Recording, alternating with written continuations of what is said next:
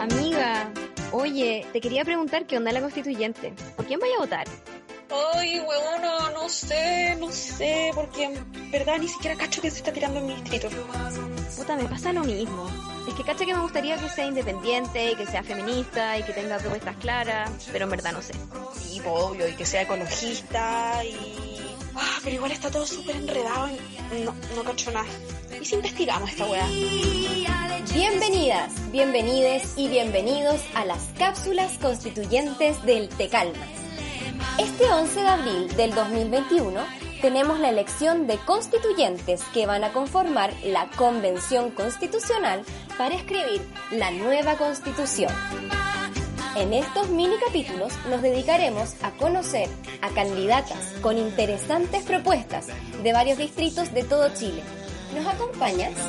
Aquí comienza un nuevo capítulo del Te Calmas.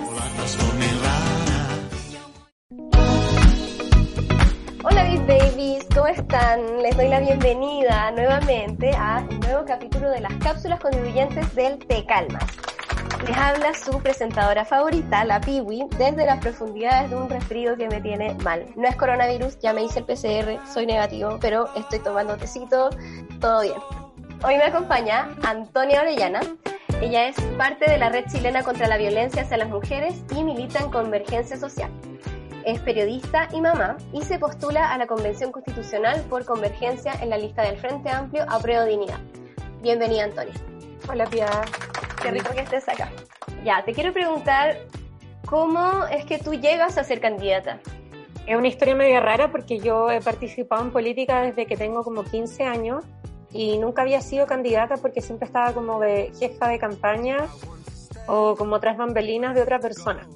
Lo he hecho como para las elecciones de la Federación de Estudiantes, eh, para las parlamentarias anteriores, fui parte del equipo de género del programa de Beatriz Sánchez del 2017. Entonces siempre estuve como trabajando para otra persona. Y, eh, pero siempre en proyectos colectivos, digamos. Y para la tramitación de la paridad en la Convención Constitucional, ahí empecé a tomar como un liderazgo más público en el partido, porque igual ya participaba de hartas cosas. Y fue ahí que nos decidimos a, a intentar con una candidatura a la Convención Constitucional, pero porque pensábamos que eh, además de expertos, eh, era necesario que hubiera personas que fueran capaces de articular y articular como con patas en organizaciones sociales, eh, que tuvieran vínculos de años con ellas y por casualidades de la vida yo cumplía con ese perfil, así que impulsamos mi candidatura y aquí estoy haciendo campaña. ¿A qué te refieres con articular? ¿Como articular lazos en la comunidad, desde los territorios? Más bien tiene que ver con, poner, eh, con sentar en el mismo lugar a, y empujar posiciones en conjunto con otras personas. Yo he pertenecido a la Red Chilena contra la Violencia hacia las Mujeres hace cinco años. Fui parte de una organización que eh, formaba en comunicaciones a organizaciones sociales. Alcanzamos a hacer cuatro ediciones de Escuela de Comunicación Popular, por la que pasaron cerca de 90 organizaciones sociales y también soy voluntaria de la agrupación de familiares de ejecutados políticos, entonces tengo como harto carrete de, de, trabajar con organizaciones sociales y conozco muy bien ese mundo, ¿cierto? Pero también soy militante y una de las cosas que he hecho durante los últimos años es tratar de hacer converger esos dos mundos que no siempre eh, se sientan en la misma mesa, ¿cierto? Y creo que eso es necesario para la Convención Constitucional porque de otra forma, si estamos todos empujando por nuestros lados, simplemente la derecha nos va a pasar por encima. Justo de eso te quería preguntar, porque he entrevistado a muchas candidatas independientes. Quería preguntarte cómo es hoy para ti trabajar en esta candidatura constituyente en representación de este partido político, considerando la, la desconfianza, ¿cierto?, que tiene la ciudadanía para con los partidos y el desprestigio que se tiene hoy. A mí me da un poco ya de, de, risa porque justo logramos legalizar el partido y ser un partido político en el momento como en que nadie quiere ser un partido, ¿cierto? Nos legalizamos durante pandemia en Convergencia Social. Estuvimos juntando firmas y fue muy difícil. Entonces, por un lado, igual yo empatizo bastante con las personas que, que han reclamado las grandes dificultades que tienen para poder inscribir candidaturas, porque la verdad, legalizar el partido no fue una cosa fácil, menos, digamos, porque nos tocó una coyuntura post-estallido y pandemia. Y la verdad, em, yo distingo un poco entre independencias varias y también proyectos colectivos y otras cosas que yo encuentro que ya son como más aventurillas individuales, ¿ya? Creo que hay varias em, candidaturas eh, a la Convención Constitucional que son expresiones de proyectos colectivos y en ese sentido yo no las considero independientes. Lo que pasa es que sus colectividades no son partidos políticos legales. Eso no quiere decir que no sean organizaciones políticas, porque no todo está dentro de la institucionalidad.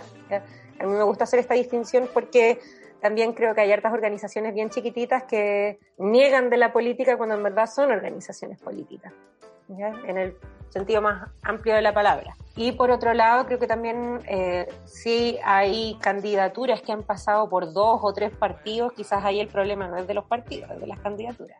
Y también eh, en el caso de la, como de las candidaturas independientes, también hay que distinguir entre qué, qué intereses se obedecen. A mí me da lo mismo si alguien está en un colectivo chico, mientras podamos tener ciertas miradas conjuntas. Pero hay candidaturas independientes que están siendo financiadas por Sven von Appen, del grupo Ultramar, ¿cierto? Ahí yo creo, no creo que vayamos a tener mucho en común, porque al final lo obedecemos a intereses distintos. Tenemos visiones distintas de lo que tiene que pasar en la Convención Constitucional. Y bueno, claramente hay un malestar que es muy entendible y obvio con los partidos políticos y con el sistema político en general.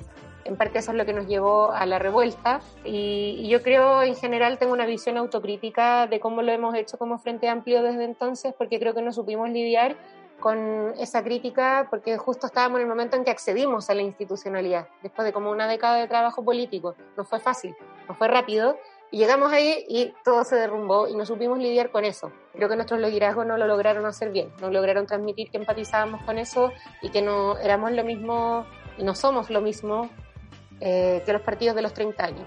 creo que ahora en la Convención Constitucional espero que sea un momento en el que logremos diferenciarnos, porque evidentemente vamos a tener diferencias, si no iríamos en las mismas listas. Pero, por ejemplo, eh, ¿eso es algo que se está trabajando dentro de tu campaña? ¿Cómo se van reconstruyendo esos lazos como con la comunidad cuando existe esta desconfianza? Como te pregunto a ti eh, personalmente con tu campaña específica. Nos toca mucho rechazo a los partidos, nos preguntan si somos independientes o no. No, no voy a andar escondiendo que soy militante, es algo bastante estúpido de hacer. Y la verdad, ese rechazo eh, como visceral al Frente Amplio, yo también lo, lo veo súper matizado en, en campaña. Pero eso no quiere decir que vayan a votar por nosotros. Pero ese que nos griten como traidores y la cuestión, yo lo veo circunscrito a un, a círculo súper pequeño. ¿ya? ¿ya? Que tampoco sé cuánto, cuánto vaya a arrastrar es un buen momento para, en que veamos cómo se, van a, dar vuelta esas cartas. Vamos a ver cuánto peso en la sociedad hay. Sí, pues, entonces, como la verdad yo lo, yo lo clarifico, explico que soy militante en todo momento, explico también que tengo una trayectoria en organizaciones sociales y políticas, eh, y, y, la verdad no es algo que nos produzca mayor conflicto. Sí, pues no, y además que todas y todos y todos sabemos que es muy distinto, por ejemplo, la gente que que dice estas cosas, no sé, como traidores al Frente Amplio, nada, en redes sociales, por ejemplo en Twitter, pero ahora a la cara no creo que eso pase mucho. No puede pasar, pero yo creo que es un grupo que hace bastante menos ruido en el mundo real que en el mundo virtual. Oye, te quería preguntar, si es que tú tuvieras que definir eh, tus ejes, ¿cuáles son los ejes de tu campaña? son bien grandes. Los primeros dos tienen que ver con cómo actuar durante la Convención Constitucional y los otros más que ver con horizontes programáticos. El primer eje que impulsamos tiene que ver con la Constitución Abierta. De hecho, lanzamos hace poco una página web, constitucionabierta.com, y esta semana la vamos a ampliar para que distintas candidaturas de todas las listas que estén interesadas y todas las regiones, eh, no solamente mi distrito, puedan manifestarse a favor, que es que en el fondo, la primera discusión de la Convención Constitucional va a ser la del reglamento.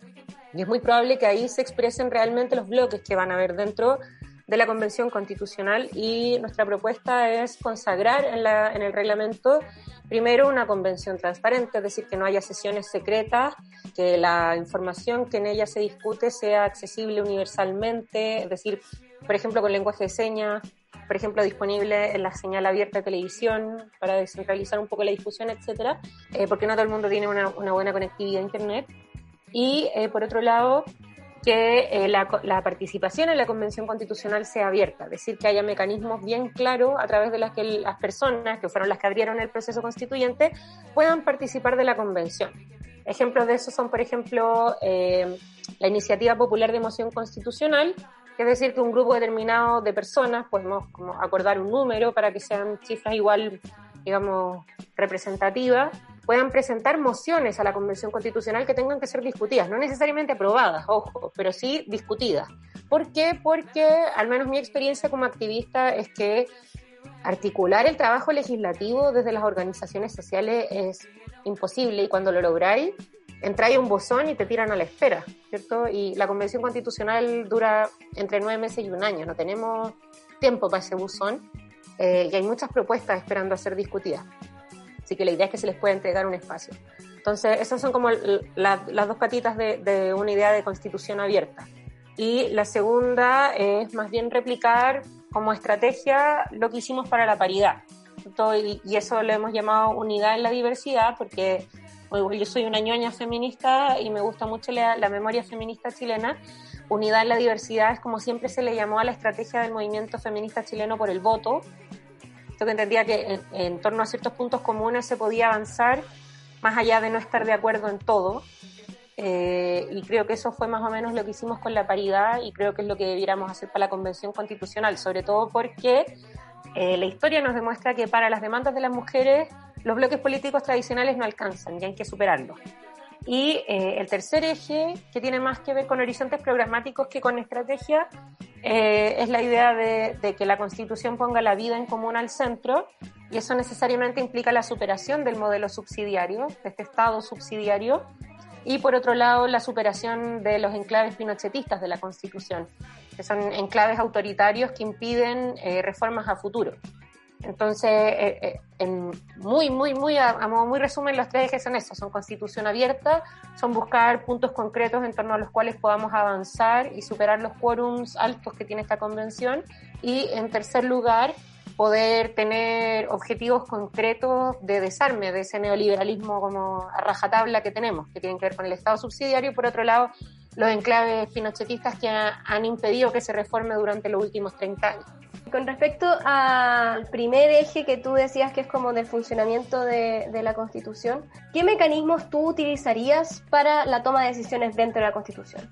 En general, las cosas que se han planteado respecto al reglamento es que pueda tener, por ejemplo, hay, hay algunas propuestas que hablan de que tenga comisiones y que sea como medio un congreso, que tiene comisiones temáticas, y otra, otras propuestas de funcionamiento que tienen que ver con que se puedan eh, elaborar propuestas en pleno. ¿Qué quiere decir eso? Que, que sesiona toda la convención.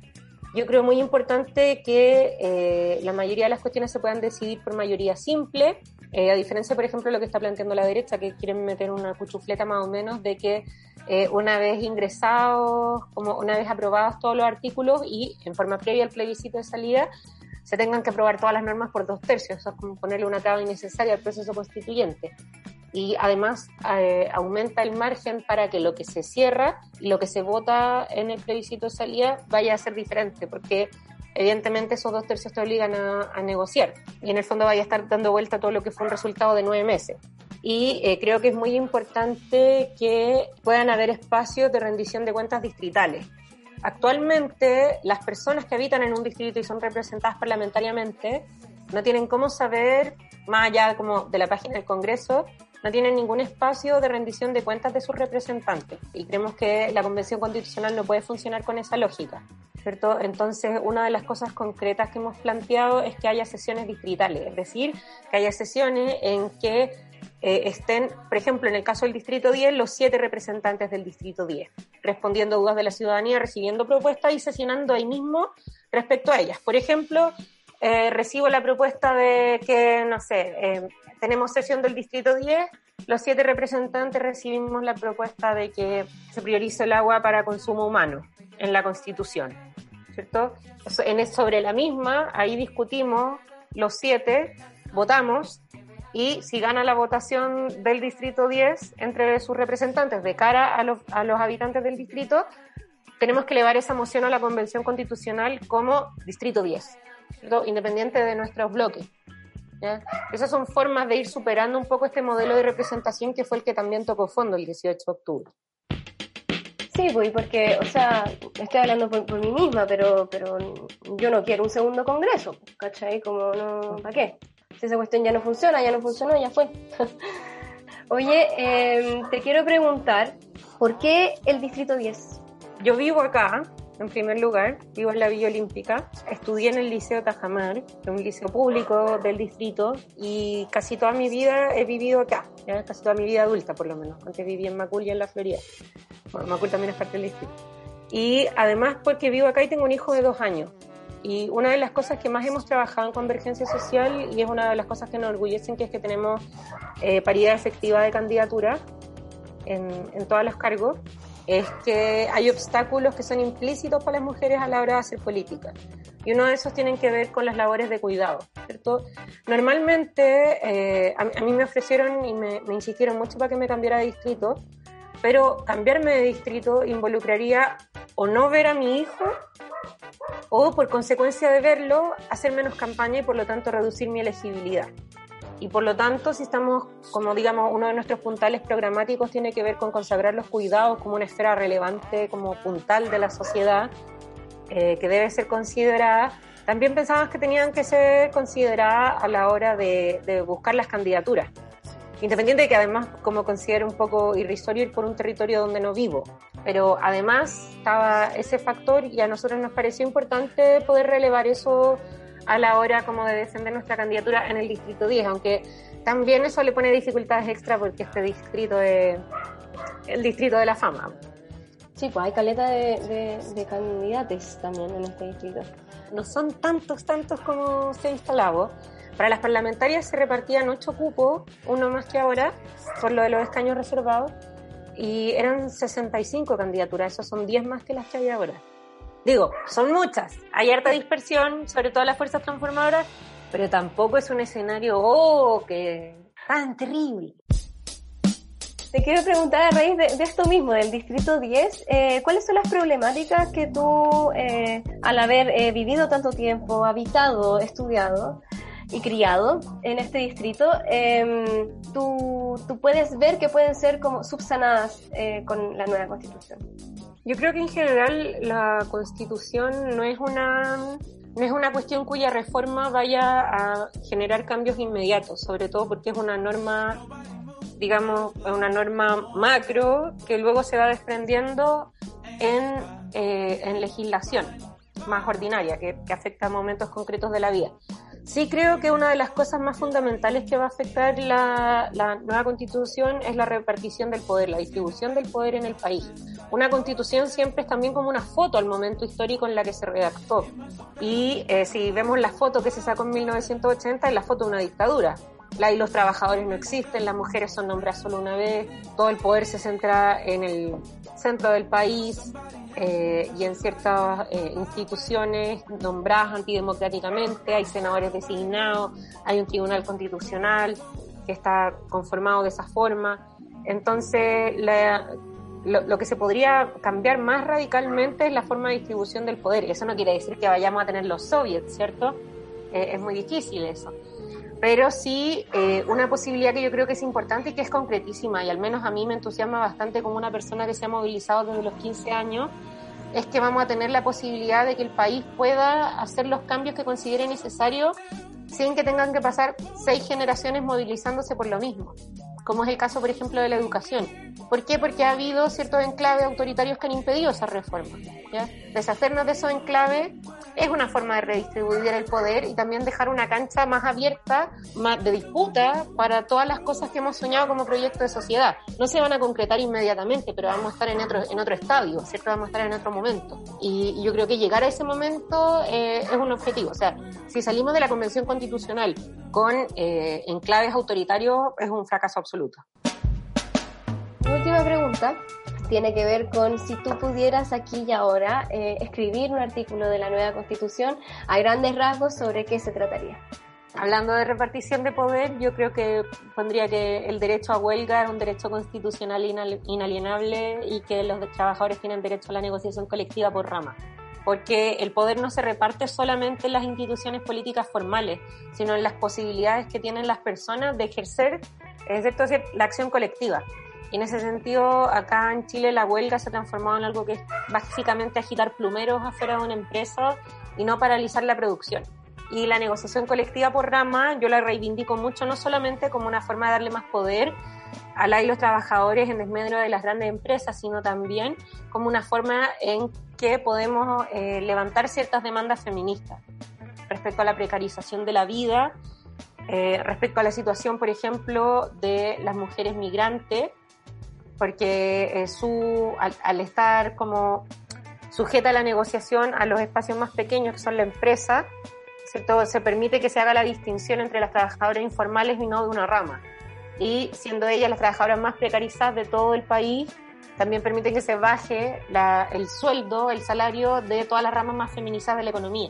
Esto con una negociación colectiva por rama podríamos negociar colectivamente eh, los salarios de las trabajadoras de casa particular, de las trabajadoras del retail, de las trabajadoras temporeras, de las del packing, que son eh, oficios, puestos eminentemente femeninos y que en este momento, porque no hay ni siquiera empresas, ¿cierto?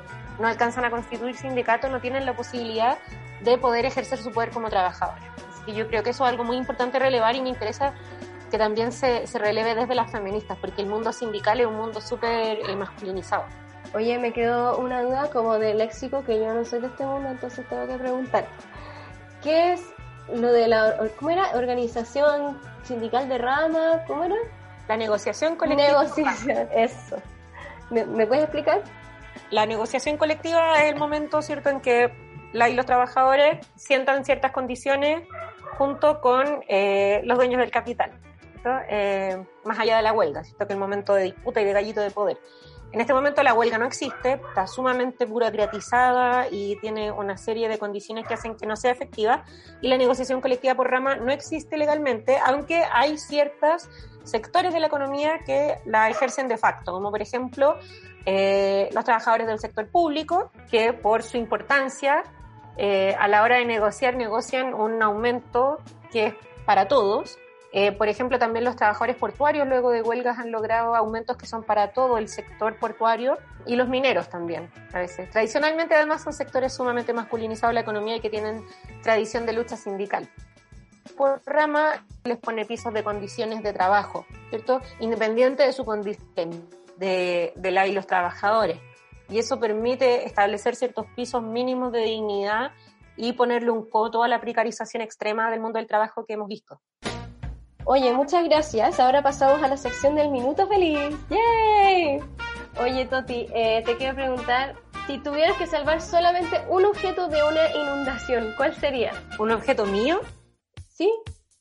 Mi cepillo de dientes. ¿Qué seca? ¿Cuál es tu dibujo animado de la infancia favorito? Uy, está difícil. Me gustaba mucho Sailor Moon, yo creo. Ay, qué bacán. Muy Sailor Moon.